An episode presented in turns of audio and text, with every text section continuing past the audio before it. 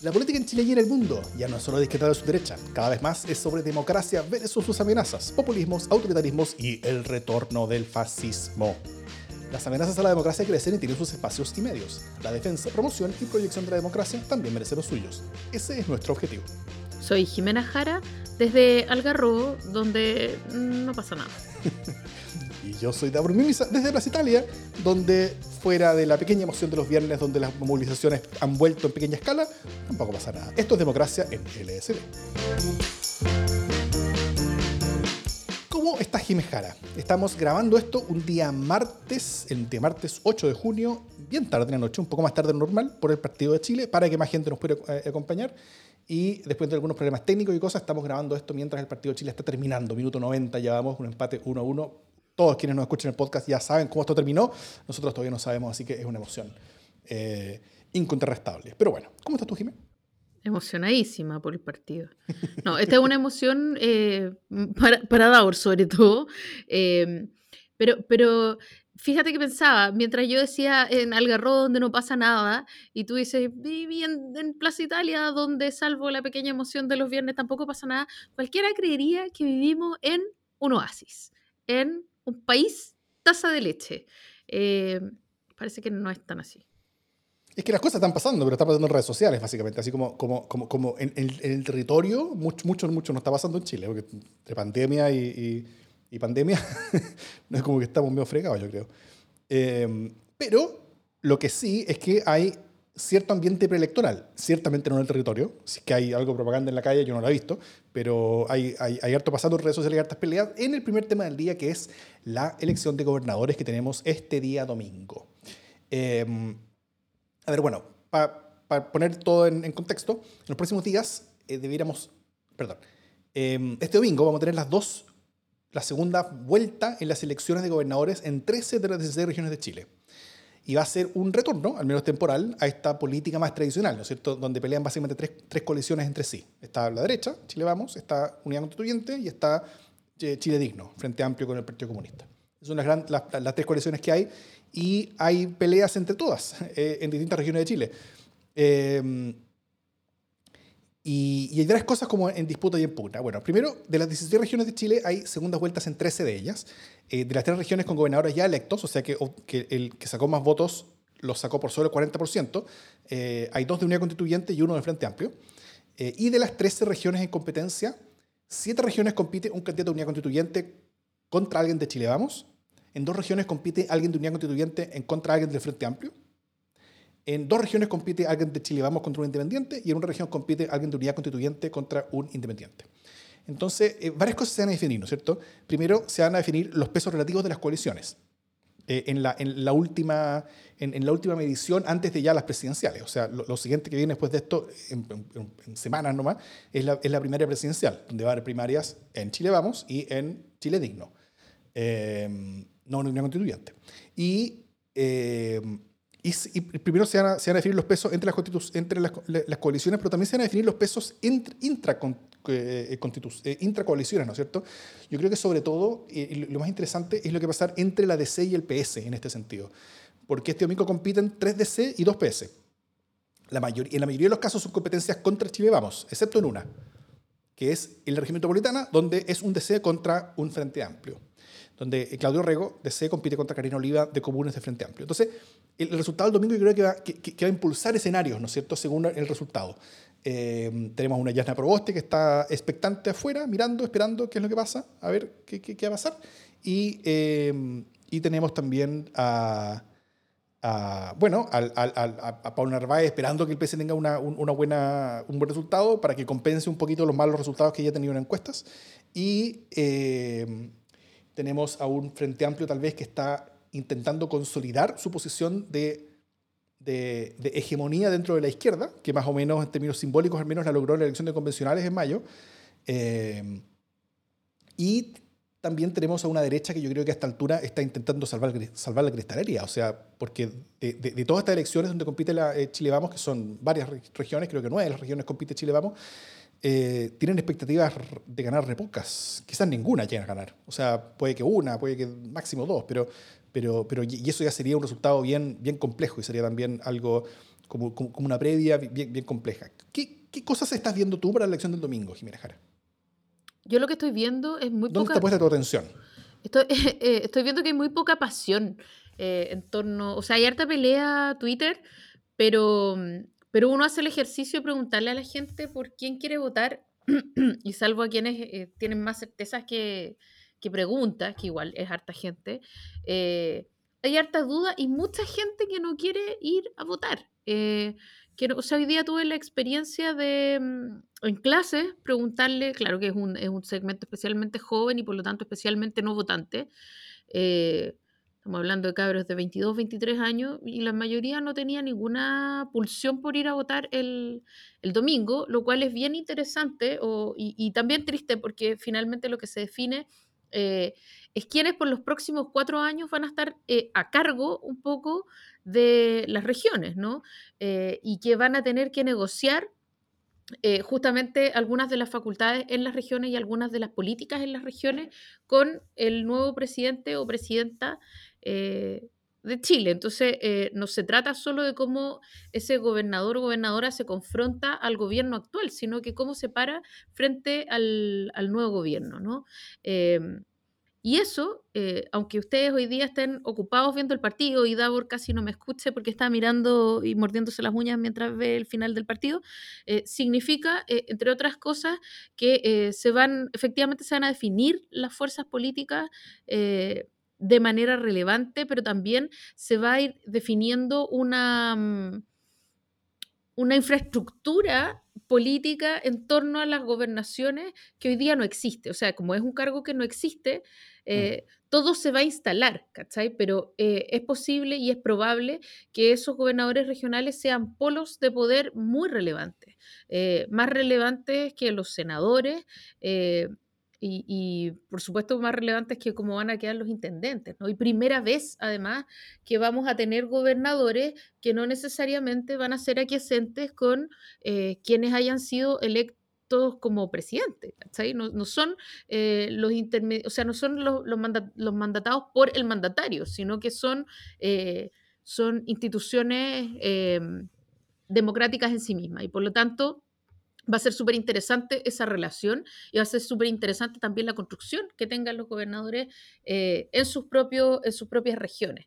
Cómo se construyen focos de poder, cómo se, cómo se constituyen ellos como figuras relevantes.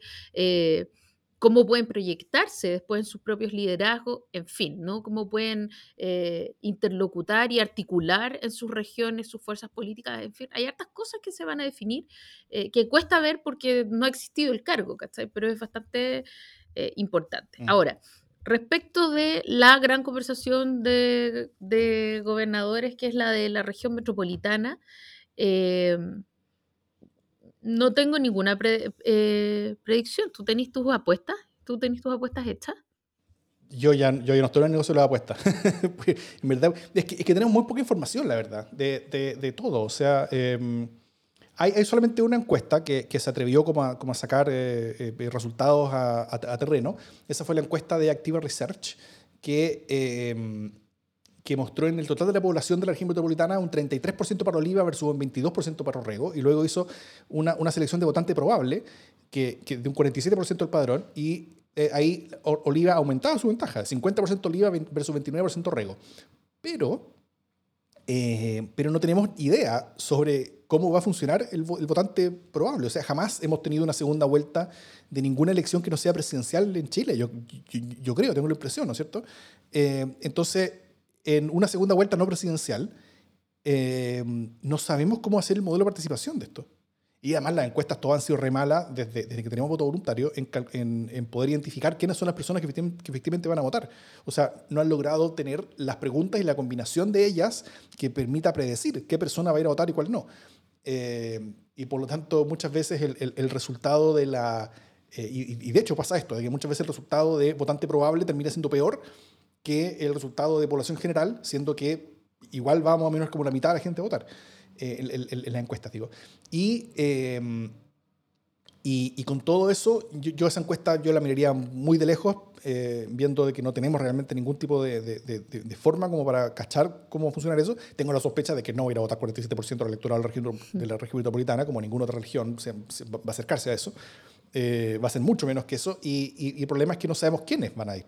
O sea, no sabemos si van a ir votantes más jóvenes, más viejos, más tradicionales, más nuevos, eh, más de izquierda, más de derecha, más de centro. y, y básicamente eh, el resultado de la elección se va a dar no tanto por el peso relativo en la población general de cada uno, sino por quiénes son las personas que van a ir a votar. Y, es una y esa es una, y, es una pregunta para la cual respuestas no tenemos. Y una encuesta no nos va a dar esas respuestas.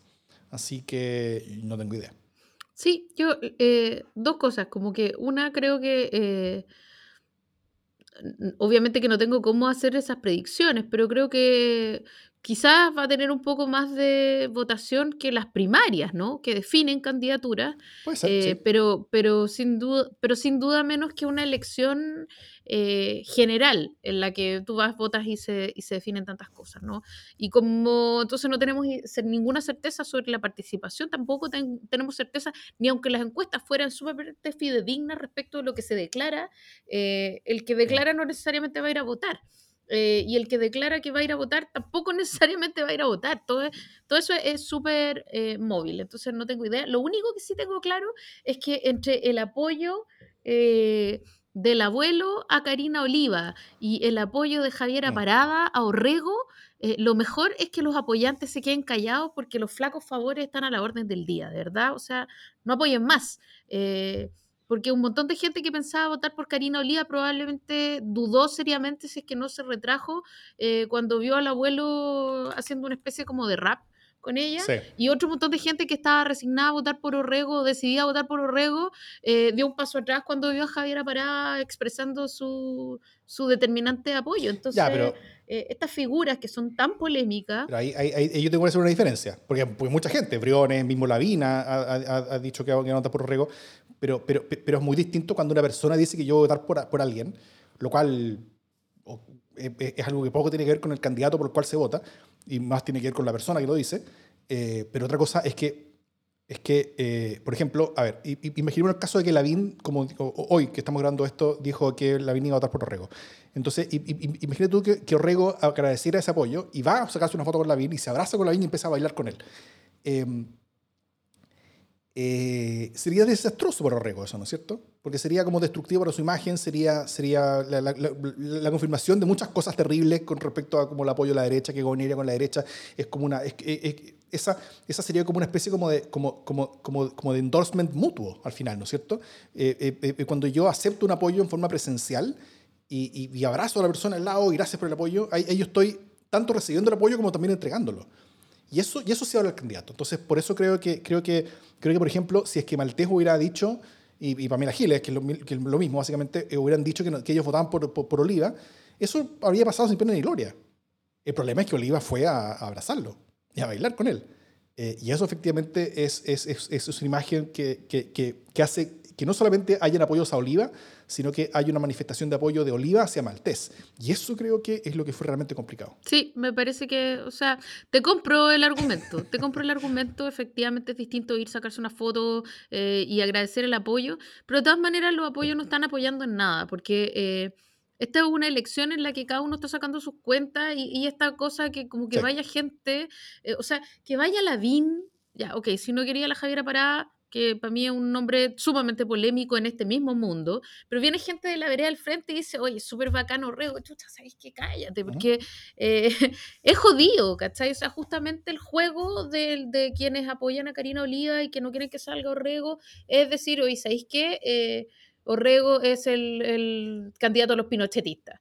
Eh, y por otro lado, también los apoyos a Karina Oliva también la entierran, ¿cachai? Lo cual es mentira, por loco. Sea una pero también la entierran a Karina mm. Oliva, ¿cachai? O sea, como mm. está entre, entre, el, entre el maltratador que ella apoya, eh, que, que, igual es un incendio a la pradera, y, y el abuelo, ¿cachai?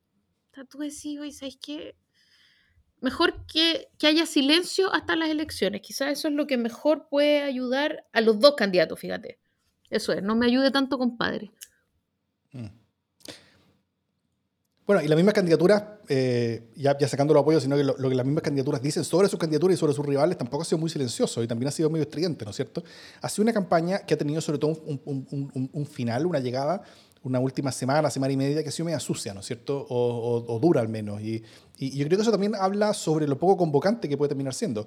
Eh, han, han, habido... Eh, han habido disputas, por ejemplo, sobre, bueno, sobre la historia de los 30 años de Orrego como, como, protagonista de la política, lo cual eh, haber sido parte de la política antes del 2015 eh, no sé, 15 hoy día es, es, casi como, como, como, haber sido como, como... Pecado original. Claro, es, es, haber sido guardia de Auschwitz, una cosa así.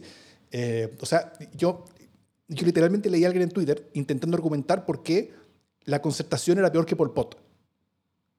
Y, y, y, yo leo eso y, es como, ¿qué? ¿Dónde, dónde, dónde, está nuestra cabeza? Bueno, eh, bueno eso, por un lado, entre la, la, denuncia de violencia intrafamiliar, que fue mal llevada por Oliva, su equipo y su partido, eh, entre que Oliva no tiene un programa serio, lo cual es más o menos cierto, entre que Orrego no ayudó a familias por el Alto Maipo, lo cual también es más o menos cierto, eh, que, el, que, el, Frente Amplio no impugnó las elecciones en San Ramón, ¿no es cierto? El maltesazo. hay, hay, hay, hay, harto golpe, harto, harto, como video de las cosas que han pasado en los debates. Eh, entre que la misma liga también ahora se está bajando de, de, no todos, pero sí algunos de, los debates que le quedaban justo con Orrego, eh, siendo que su, que, su, que su lema de campaña era dar la cara. Ahora, eh, por otro lado, también es cierto de que, de que han habido algo así como 1.200 debates entre los dos en las últimas dos semanas, lo cual igual es como ya, como que, como que no quedan... ¿Para que no vemos tanto la cara? Sí, pues claro. Entonces, eh, aunque, aunque, aunque a pesar de todo eso, ¿cachai? a pesar de que, hay, de que, han habido cientos de debates, como que, como que igual el hecho de bajarse de algunos, eso, eso es una señal que, que es complicada, y sobre todo si, si tu compañía da la cara. Eh, pero, pero, con todo eso, claro, yo, yo, a mí me queda la sensación de que la campaña cerró un poquito sucia y, y, de que, eh, y de que si es que había una cierta expectativa de triunfo de Oliva, eh, ha sido más de una semana, sobre todo por esta encuesta, a la cual yo le pondría muchos eh, granos de sal en el sentido de, que, no de, que, no vería como, como, como tan predictor, predictora las cosas que esta encuesta dice. Eh, yo sí creo que hay una cierta sensación de que la cosa ha, ha cambiado eh, como el peso desde Oliva hacia Orrego un poco en los últimos días. Ahora, si es que Oliva estaba efectivamente arriba, no sé si será suficiente ese cambio, pero yo creo que ese cambio es notorio. Yo no lo siento. O sea, no, en realidad no sé nada. Creo que estoy muy reacia a hacer, eh, hacer predicciones y dudo profundamente de mis círculos de conversación. No dudo de, los círculos y de la gente con la que hablo, pero sí tengo esa, esa sensación de susto burbuja, ¿cachai? Como de... No me puedo guiar por el olfato de las conversaciones a esta altura ya, porque, porque había hartas sorpresas y porque además no tenéis idea eh, lo que decíamos, ¿no? De cuánta gente va a salir a votar. Entonces, estamos aquí. Así es. Eh, y por otro lado, también, eh, o sea, sí suscribo completamente lo que tú decís de esta campaña como, no sé si campaña sucia, pero de mucha descalificación, ¿no? y si en un principio mm. la conversación era qué va a hacer cada uno en su, en su, en su programa o en su cargo, si es que lo logra, eh, hoy día el debate está centrado en, en, quién es más cobarde, quién tiene más miedo, quién es más inconsecuente eh, y, y, quién, quién, miente más. Que, o sea, es una cuestión bien fome y bien podría a esta altura. Como dice la Trini en nuestro chat eh, en vivo acá, Trinidad, dice el show está pobre. y está pobre. Y entonces no sé si eso inspira a que la gente eh, vaya a marcar una preferencia eh, mm. inspiradamente. Sí. Al final es como una especie como de, como de eh, tal vez es como un, a ver, muy exagerando este caso, en un caso mucho peor de lo que se está viviendo en la, metropolitana, es como lo que se dio en Perú, ¿no es cierto? Donde, donde, donde al final no había entusiasmo por ninguno, pero había mucho, mucho miedo por los dos. Entonces, al final, las movilizaciones eran era, más bien como por, como por desprecio por el otro, ¿no es cierto? Eh, entonces, yo voy a ir a votar y, quiero que este gane o esta gane porque el otro es muy terrible. Eh, ambos candidatos llegaron con, no mucha votación, lo cual también ocurrió en esta, en, esta vuelta. Bueno, en, Perú fue aún más, porque es un escenario aún muy degregado. Pero igual aquí, no sé, Borrego, ¿cuánto, cuánto sacó? Como 25, 26% por ahí, o 29 por ahí, creo. Eh, mientras Oliva llegó el 25, creo, fue, fue, algo así. Y, eh, y, y, eso no es tanto, pues. entonces hay, hay, hay mucho que ganar eh, en, cuanto a apoyos de, de, otras personas que apoyaron a, otras candidaturas y, y, hay mucho que convocar y hay mucho que de, de, de entregarle ganas y, y razones a las personas por votar. Y efectivamente es bien complicado. Cuando hay un cargo que nunca ha existido, es muy complicado esperar que la gente se movilice por algo, para votar solamente por algo que en verdad no saben y no, no, tienen clara cuál es la importancia. Cuando yo creo sí que esto es importante. O sea, eh, lo más importante este domingo, y acá no hay ninguna como sobrelectura ni sobre reacción, es que todas las regiones de Chile van a tener un gobernador o una gobernadora democráticamente electa por primera vez en la historia de nuestra república. Y eso, eso es algo que, como hemos hablado muchas veces acá, eh, ha sido parte de la historia de Chile, que ha sido un lento camino para llegar a este punto. Eh, y si bien no van a tener muchas atribuciones inicialmente, es un, es un muy postergado pero necesario paso para lograr mayor descentralización política, social y económica en Chile. Y, y, y, y, bueno, y por eso yo también creo que, que, que, ya hablando más en general, no solamente del, del RM, pero que tal como tú decías eh, antes, cuando el partido todavía estaba siendo jugado, eh, eh, que, que, que, los gobernadores que tengan más éxito van a ser quienes van a ser capaces de articular las fuerzas políticas y sociales locales, ¿no es cierto?, para demandar y obtener más poder y autonomía del gobierno central. y esa articulación creo que es algo que, que, los votantes deberían estar buscando en su posible elección. Esa capacidad de articulación y convocatoria, y, y, y, ojalá que sean lo más políticamente transversales transversales posible, cosa que logren esa, esa, articulación. Eh, cruzando fronteras entre, entre la centro izquierda y la izquierda, cruzando fronteras entre la izquierda y la derecha, incluso, eh, para lograr articular energías locales que puedan eh, llevar a, mayor fuerza local, que es algo que Chile necesita para ser un país más descentralizado, ergo, un país más desarrollado.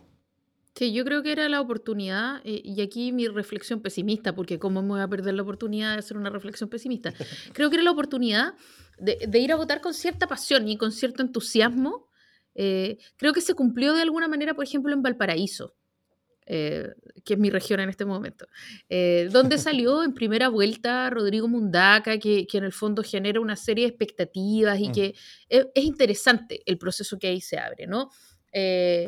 Sin embargo, en las regiones en las que eso no se consiguió, toda esta idea de una pasión, tú sabes que las decisiones políticas se toman básicamente por emociones, ¿no? Entonces, toda esa emoción, por ejemplo, Karina Oliva, eh, que ha sido una sorpresa de alguna manera, eh, porque, porque muchos esperaban que... Para ella también. Para ella misma, ¿no? Que muchos esperaban que, la, que ella fuera, o sea, que no ganara la candidatura del Frente Amplio, sino que la ganara eh, Sebastián de Polo, eh, Sebastián de Pueblo estaba muy sorprendido de no haber ganado, Karina mm. Oliva estaba muy sorprendida de haber ganado, o sea, hubo una sorpresa ahí y de algo, oh, está ocurriendo algo y ella tiene que haberse eh, sentido súper como llena de energía eh, y la gente que la seguía también tenía una emoción eh, para ser súper sincera, creo que es una emoción muy distinta de la que tiene quienes van a votar por, por Orrego, ¿no? En el sentido que Orrego es una figura política tradicional, qué sé yo, y que mucha gente va a ir a votar convencida por Claudio Orrego, pero no sé si apasionada, eh.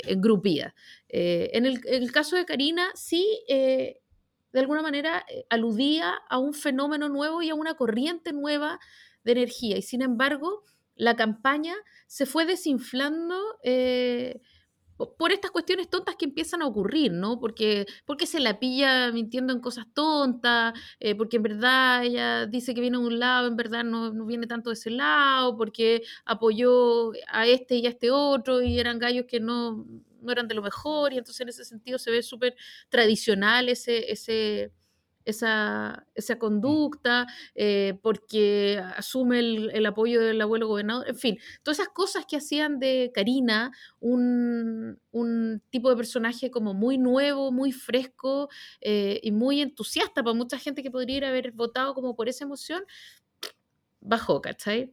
Entonces hoy día queda eh, como el deber de votar. Entonces hay gente que va a ir a votar por Karina, otra gente que va a ir a votar por Orrego, eh, pero en ninguno de los dos casos creo yo va a ir la gente transida de pasión eh, a votar. Por lo menos en mi caso es voy a ir a votar porque siempre voto, pero, pero no, no, mm. no con gran locura. Sí. Bueno, el, el, el, hay, cierto mundo de ese, por supuesto, que, que, que, que, quiere con locura Orrego, y, y, el mundo urbano también, que, tiene mucha relación con Orrego, el mundo como políticas urbanas, eh, que tiene que ver con, con, el cargo al final, este, está muy entusiasmado con Orrego. Con, Oliva hay otro público muy grande que está muy entusiasmado, todo, eh, todo este público que está muy metido arriba como, del, como, como, como de esta como de este desafío político generacional, ¿no es cierto? Donde se le perdona todo eh, Oliva porque lo importante es básicamente que sea derrotado ese gran monstruo eh, eh, como de 20 cabezas, ¿no es cierto? Y donde Rego es una de sus cabezas y hay que, y hay, hay, que matarla como, como caballero medieval. Em, y, bueno, yo, yo, creo que son mundos, en, en esos mundos de entusiasmo. El problema es que la suma de esos mundos son re pocas personas. Entonces, eh, e, efectivamente, em, el, el, de entusiasmo se, ve, se ve bajo. Eh, core de deber un poco más alto y core de hastío por el otro lado se ve alto también. Entonces, entre esas tres cosas creo que se va a jugar la participación.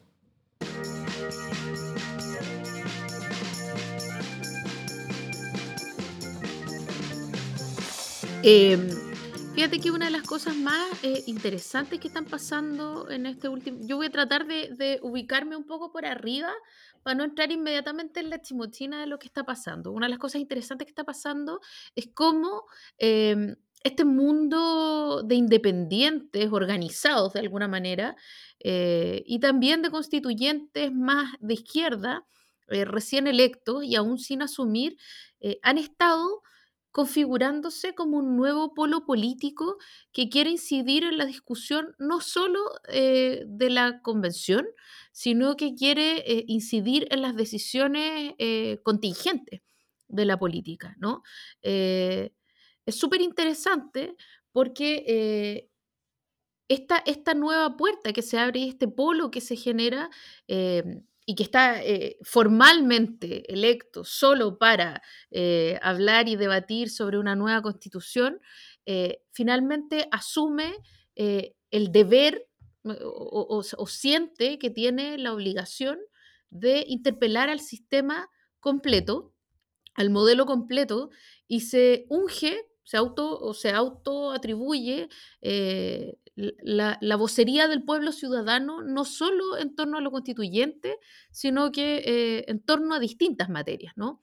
Eh, y, parte de eso que está ocurriendo hoy día es un, no sé cómo decirlo, un manifiesto, una declaración que, que, ha sido, que ha sido ¿cómo se llama?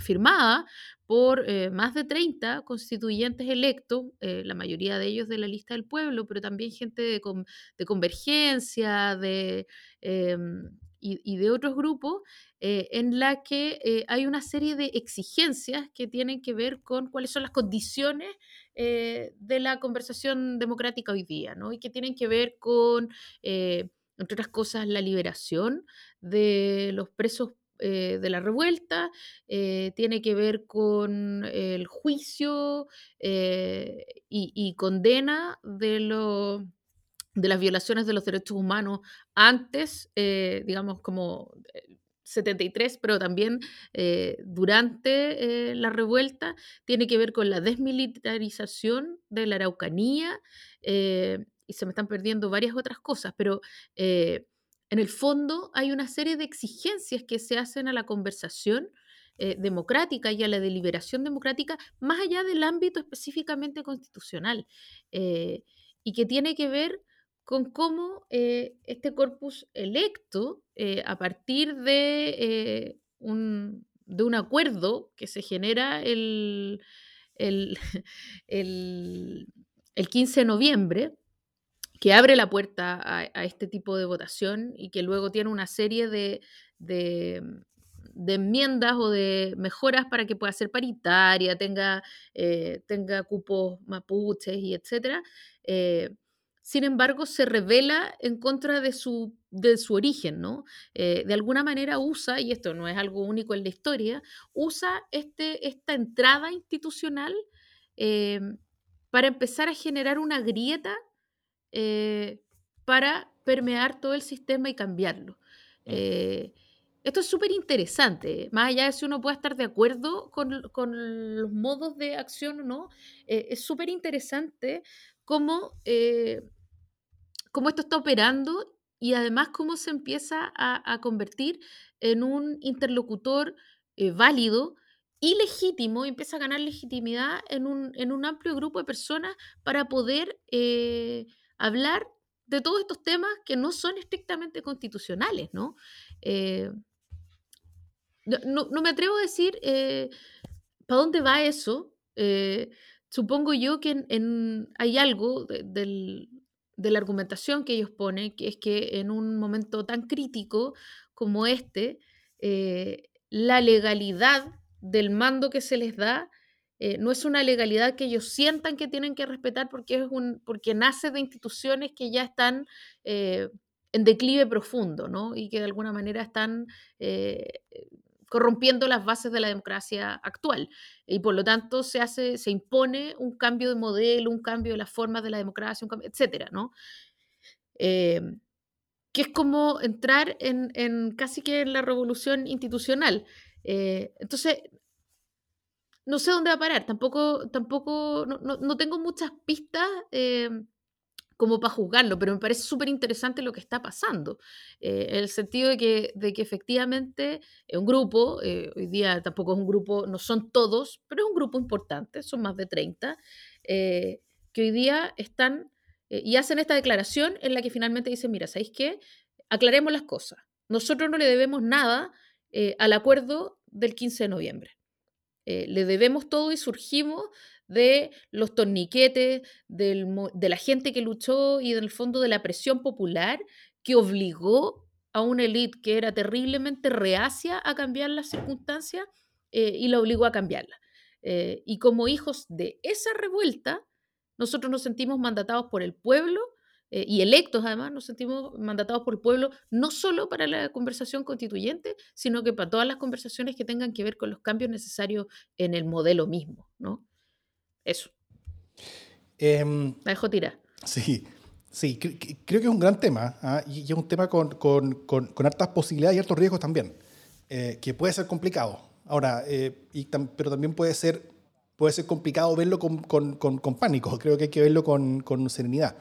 Em, primero hay que entender que, que, que 30 personas no son las 100 que, son necesarias para, llegar a acuerdos de dos tercios, ¿no es cierto? Eh, pero, aún así, por un lado creo que es súper sano de que, de que los convencionales eh, empiecen a articularse en torno a voz de opinión con respecto a las cosas que pasan en Chile, porque eso conecta la realidad y la contingencia con la discusión constitucional. Eh, la contingencia no debería ser la protagonista en una discusión constitucional, pero, pero, pero, la discusión constitucional no debería estar aislada de, lo que pasa en Chile y aislada del país. Eh, y, esa, y esa línea, esa, esa como, como, como como vaso comunicante, creo que es muy importante que exista y es muy positivo que ciertas fuerzas, sobre todo independientes, estén muy activas, eh, fortaleciéndolo y teniéndolo eh, firme y fuerte. También encuentro súper sano que muchas personas se sientan efectivamente eh, herederas y depositarias de la, de, la, de la, representatividad democrática de ciertos grupos, personas e ideas y, y ciertos hitos, ¿no es cierto? ciertas épicas.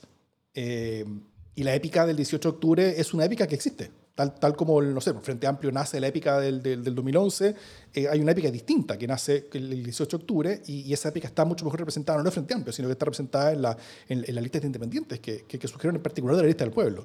Eh, y, y, y, creo no solamente sano, sino que también creo que es honesto de que se sientan depositarios de, de, de esa de, esa herencia, de esos hitos, de esos mitos propios, de esa, de esa, de esa, de esa historia de origen, ¿no es cierto?, eh, institucional, cultural y, política chilena, y, eh, y, que, y que actúen también eh, traduciendo y, leyendo la contingencia desde ese marco.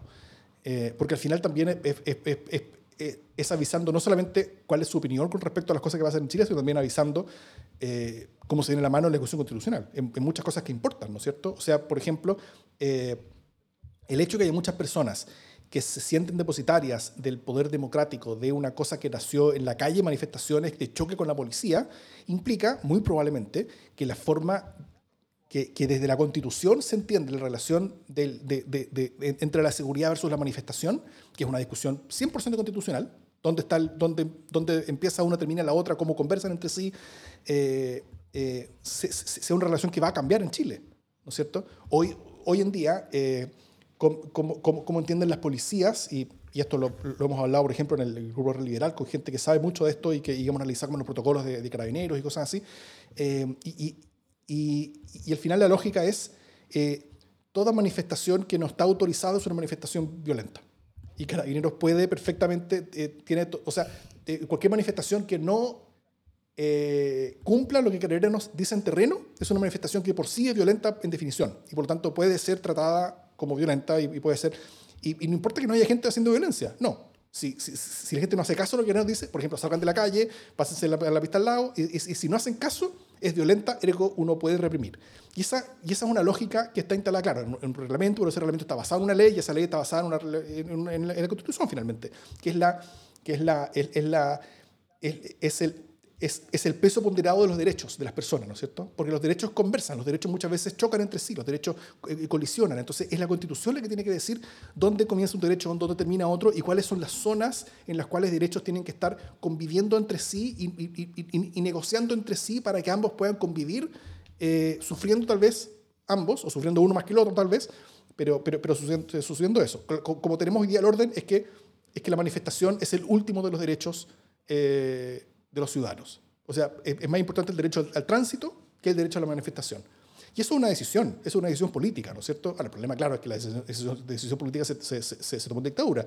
Ahora, en democracia, vamos a tomar una decisión política distinta, sobre todo porque hay personas que, eh, que llegan a la convención eh, siendo depositarias de una épica antiautoritaria en terreno, en la calle.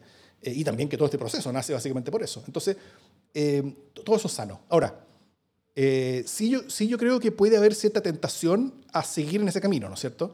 Y a, y a, y a, y a probar los límites de ese camino y, continuar intentando eh, eh, el deslegitimar desde la propia institución constitucional todo lo demás y poder decir nosotros tenemos más legitimidad que todo lo demás y por lo tanto el acuerdo 11 de noviembre no vale nada y las decisiones que nosotros tomemos son las, únicas válidas para Chile. Por lo tanto, nosotros podemos decidir que el presidente ya no es presidente, nosotros podemos decidir que la Corte Suprema tiene que cambiarse y reemplazarse por las personas que nosotros decidamos, nosotros podemos decidir mayoritariamente, por ejemplo, dentro de la convención, qué convencionales tienen que irse de la convención porque eh, no representan los valores que nosotros estamos decidiendo mayoritariamente que, esto, que, son los valores que, representa la convención. Eh, y, y, efectivamente ahí, ahí podría haber un riesgo.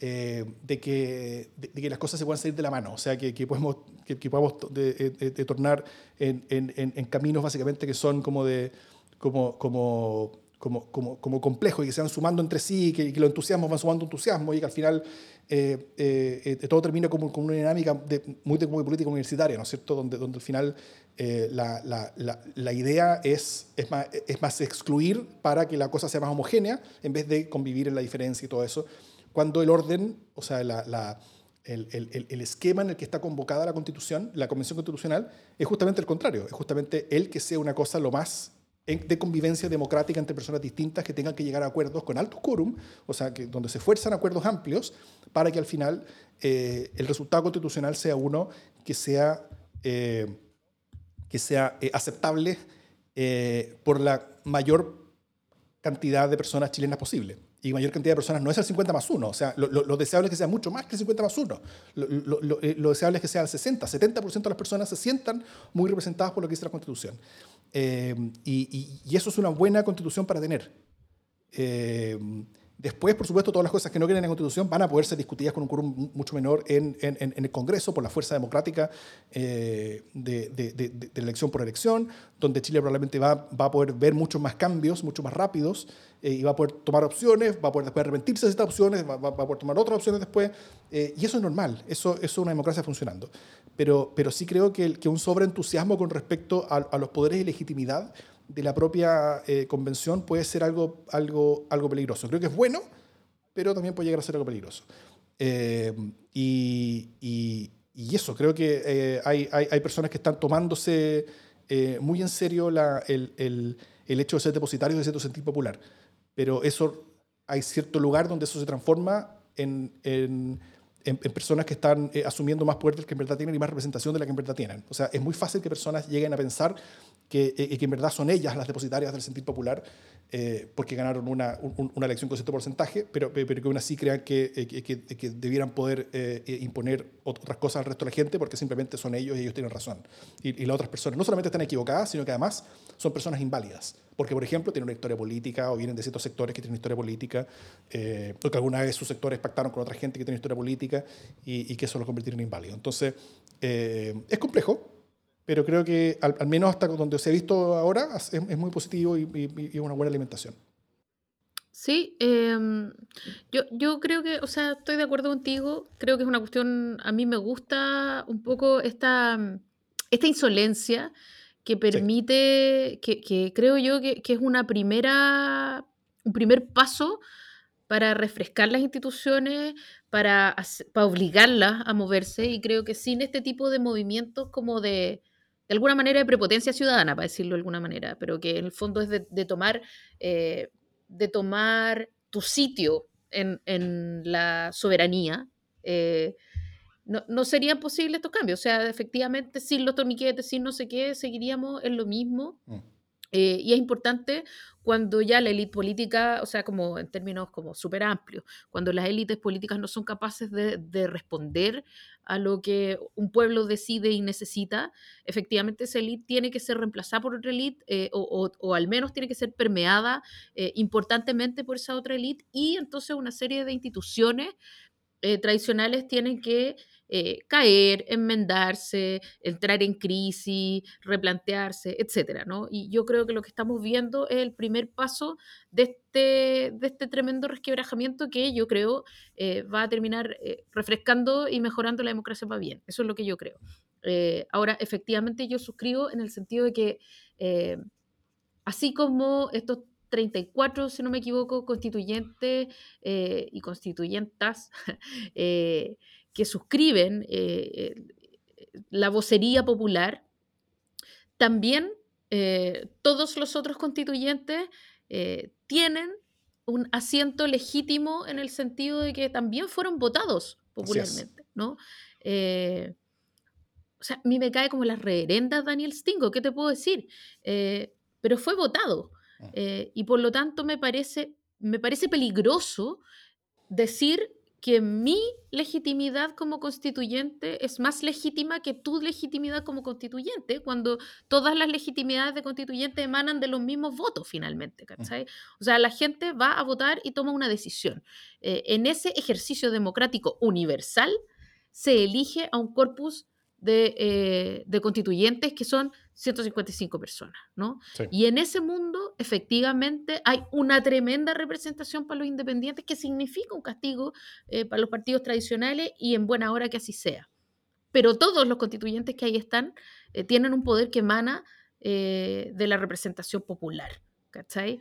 Y por lo tanto, a mí lo único que me complica de todo esto es decir, nosotros, estos 34 elegidos, vamos a elegir también muchas otras cosas porque no son 34 elegidos, son 155.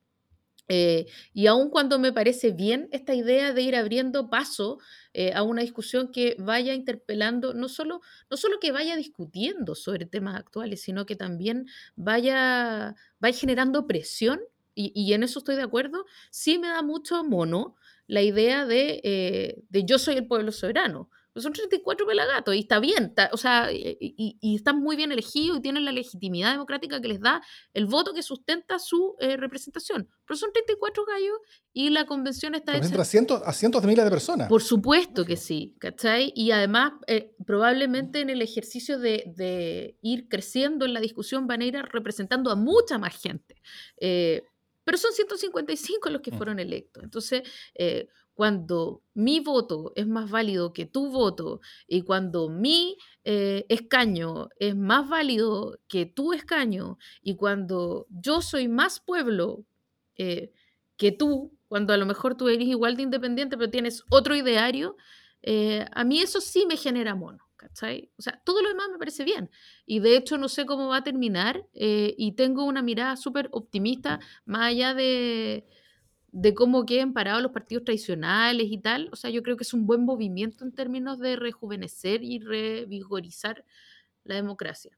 Eh, pero esta, esta, esta idea de, nosotros somos los virtuosos que venimos a renovarlo todo y solo nosotros, a mí me, genera mono porque probablemente porque soy suficientemente amarilla como para eso, eh, porque también creo que, las convicciones absolutas de nosotros representar el, el derecho de un pueblo, la virtud de un pueblo y la necesidad de un pueblo, deja fuera muchas veces a otras grandes partes de los pueblos. Y, la idea es que esto sea un ejercicio de conversación, de debate, eh, de mayorías, por supuesto que se sancione por mayoría, yo no tengo ningún problema con eso, eh, pero no de...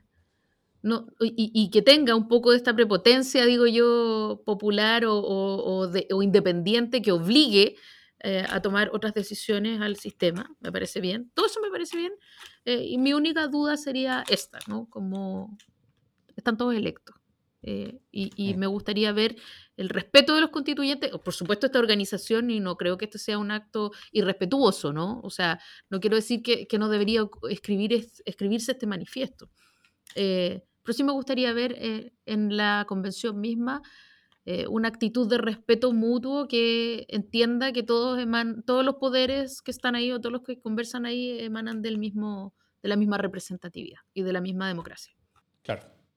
Bueno, y, de hecho, eh, esa, esa, idea como de que nosotros pocos eh, hablamos por todos y somos los depositarios del sentir y el bienestar popular, llevándolo al extremo, al final es Jaime Guzmán, ¿no es cierto? O sea, es, es, son, son quienes eh, de, hicieron la constitución de, de, 1980 y, las anteriores, de, pero sobre todo la, el, 80, porque la 80 fue particular en el sentido de que hizo muy difícil los cambios constitucionales posteriores, mucho más que la constitución anterior de Chile, que sí fue muy reformada. La 80 fue menos reformada justamente por eso, porque lo hizo muy difícil, porque todo fue un cerrojo.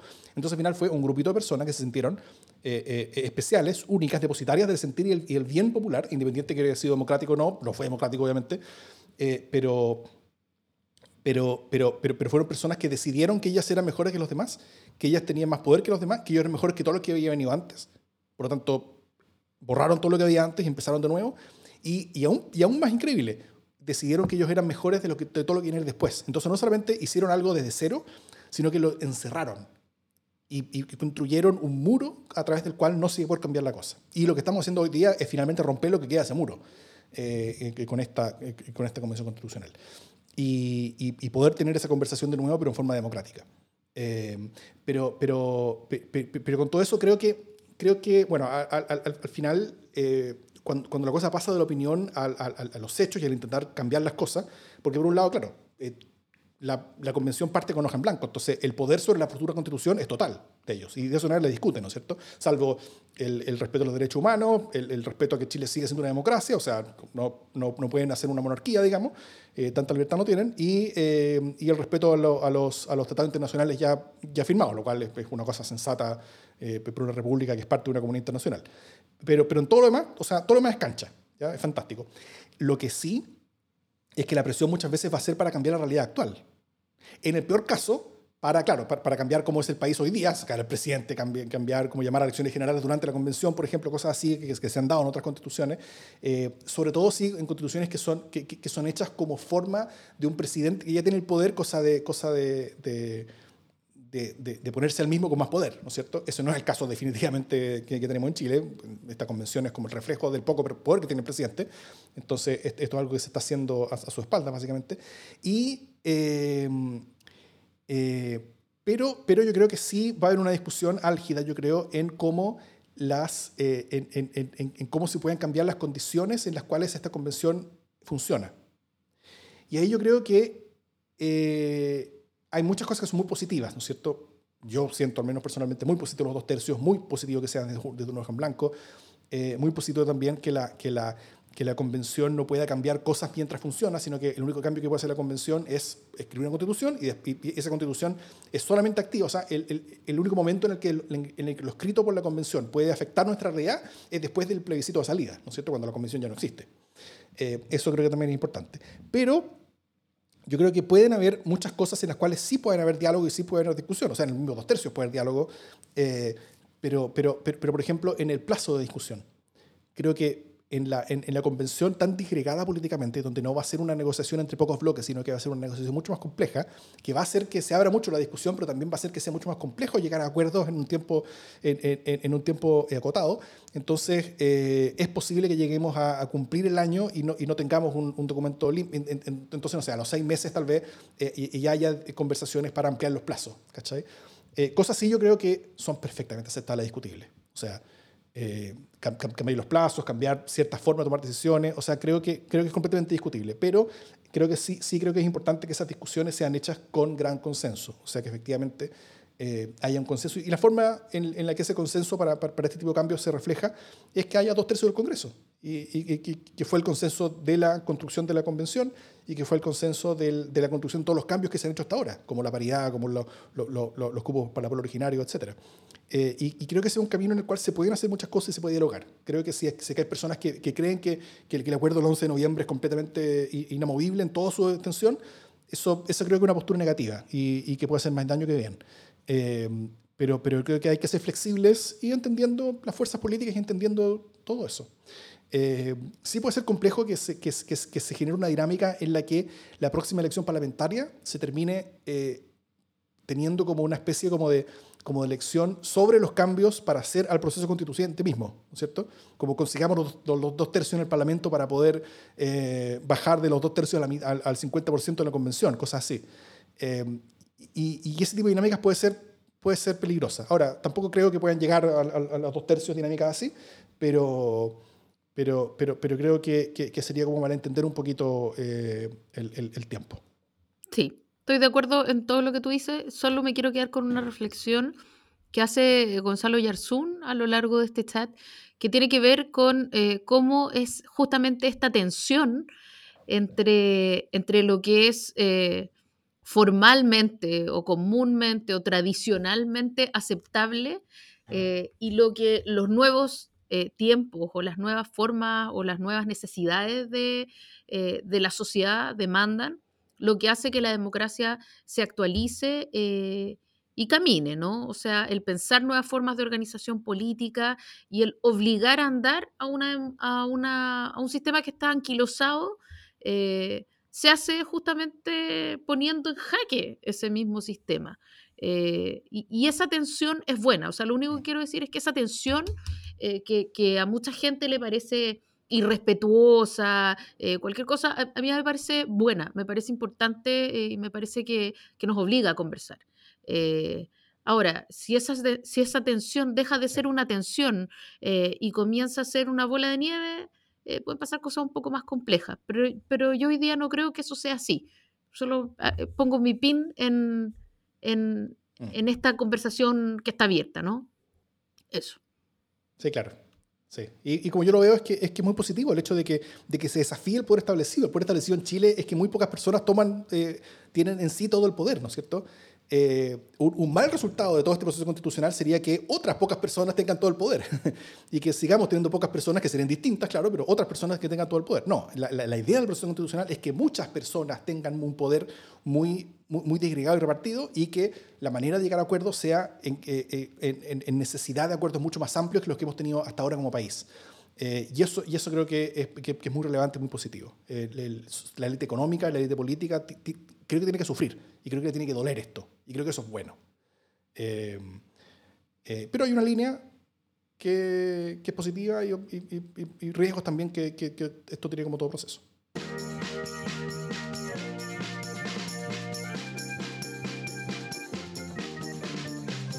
Las buenas noticias. ¿Qué buena noticia tienes, Jimejara? Eh, quisiera, quisiera que tú partieras. Porque tengo una buena noticia, solo que no la recuerdo en este momento. Yo tengo una buena noticia. Eh, quiero, quiero irme al internacional, ¿ah? eh, al acuerdo tributario que llegó el G7, este grupo de los principales siete democracias del mundo, Estados Unidos, Reino Unido, Francia, Alemania, Canadá, Italia, Japón, que, eh, que es el, el, primer especie como de gran acuerdo sobre tributos internacionales de grandes multinacionales que, que son famosas por esquivar impuestos, ¿no es cierto? Por ejemplo, no sé, en, empresas como Amazon, hay, hay, años donde Amazon no paga ni un peso de impuesto corporativo en Estados Unidos, lo cual es una locura. Entonces, eh, este, este acuerdo tiene dos pilares. Primero, que tributen las empresas donde operan. ¿ah? para todas las empresas globales que tengan utilidades sobre el 10% en un país que tributen al menos el 20% de esas utilidades sobre ese 10% en el país donde esas utilidades son realizadas. Eso como primera cosa. Y como segundo principio, que globalmente ninguna corporación pague menos del 15% de sus utilidades en impuestos en global, sin excepción alguna. Eh, y, eso implica necesidad, de colaboración entre los países, que, todos los países cachen bien dónde cada corporación hace su plata eh, y que se coordinen entre sí para eh, hacer un enforcement en conjunto de estas reglas que son globales, ¿no es cierto? Porque ya no son reglas nacionales, son reglas que son, que son globales. Esto hasta ahora solamente siete países que, que llegaron a este preacuerdo, pero, eh, pero estos países tienen poder para hacerlo por sí y ante sí, pero también eh, esto le da la oportunidad a muchos otros países como Chile, que si quieren se van a poder subir a esto. De hecho, varias candidaturas presidenciales ya han dicho que se van a subir a esto, como Narváez, por ejemplo. Eh, eso es muy positivo. Y y, hay, presiones, por ejemplo, en la reunión del G20 en el próximo mes, donde son las principales 20, 20 economías del mundo, eh, para que eh, eh, tomen también este acuerdo. Y esto creo que es súper importante porque los grandes problemas del mundo solamente se solucionan a través de cooperación internacional. El calentamiento global es uno, pero la evasión corporativa a nivel global es otro también. Y, y, y, es no la única, pero una de las grandes causantes de la gran desigualdad que hay en el planeta. Entonces, desigualdad entre los países y también desigualdad dentro de los países. Y creo que este es un ejemplo de las naciones más ricas coordinándose y mostrándole un camino al resto del mundo, donde todos podemos quedar mejor, eh, tanto ellas como nosotros. Eh, va a haber un traspaso de riqueza de las grandes corporaciones y grandes fortunas hacia las personas, finalmente, hacia los impuestos, hacia los estados. Eh, vamos a tener una, economía un poco más justa y gracias también a la menor desigualdad vamos a tener una, una democracia un poco menos frágil en básicamente todo, todo el mundo que, que, se una a esto. Entonces es una buena noticia planetaria. De acuerdo. Tengo mi buena noticia también. Eh, mi buena noticia tiene que ver con el, con el inicio del pago del IFE universal. Mm. Eh, creo que eso es, un, es una ganancia eh, para gente que ha estado esperando muchísimo una, una medida relevante, contundente y con, y con un costo importante para el Estado. Creo que finalmente, eh, y más allá de si esto es una triquiñuela para tratar de salvar la aprobación ya saliendo eh, en, un estado de pato cojo pocas veces visto o lo que sea, o es un acto de campaña, eh, o se hizo para apoyar a Lavín, porque si tú te acuerdas, en estos días ha sido la presentación eh, junto al alcalde Lavín, que alcalde que a la vez es, precandidato presidencial, eh, igual que. Jaude.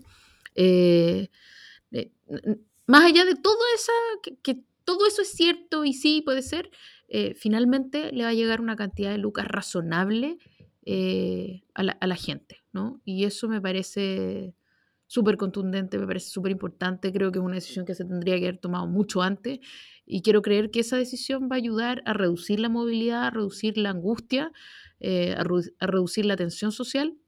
Y me gusta mucho eh, que, que, esa medida haya sido presentada también, no solo por Lavín, eh, sino que por el alcalde Durán mm. en Independencia, porque, porque básicamente es una señal de que, de que distintos poderes, eh, el poder central y el poder local o, la mano más territorial, eh, se unen para lo que es relevante. Lo relevante aquí eh, no, es quien saca, no es solo quien saca ventaja política, sino que quien recibe los beneficios. ¿no? y es bien distinto un bono de 50 lucas, como se pensaba a principios de esta pandemia, de, de lo que se está pensando hoy día como IFE universal.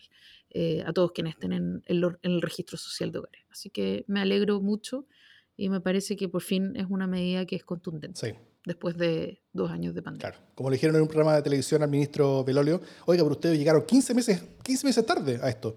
Y Belolio dijo, no, ¿cómo se le ocurre? Solamente 13 meses tarde. claro. Muy bien, eso. Eh, pero bueno, mejor tarde que nunca, como dicen por ahí. Sin duda. y dicho eso, esto es democracia en el SD.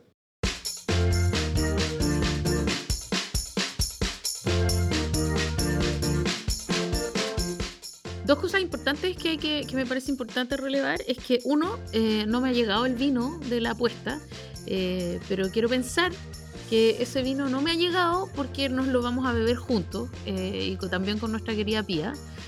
así que no tengo ningún apuro por recibirlo yo porque como todo lo bueno es mejor esa es la primera cuestión. Y lo segundo, eh, obvio que lo olvidé. obvio que lo olvidé. Porque el vino me quitó. por el vino me quedé sin idea. Por el vino me quedé así, claro. Eh, sí, pues vamos a compartirlo. Y, y porque tú vives así como en el campo, entonces como que yo tengo que como contratar un servicio como de, como de, como, como- como de mulas para llegar allá, ¿o no? Ah, y lo otro. Ah, ya me acordé de lo otro. Lo otro no es que estemos tratando de hacernos los giles con el, con el sin censura. ¿ah? Está, está en proceso. Está en proceso sin censura, se viene y se viene entretenido.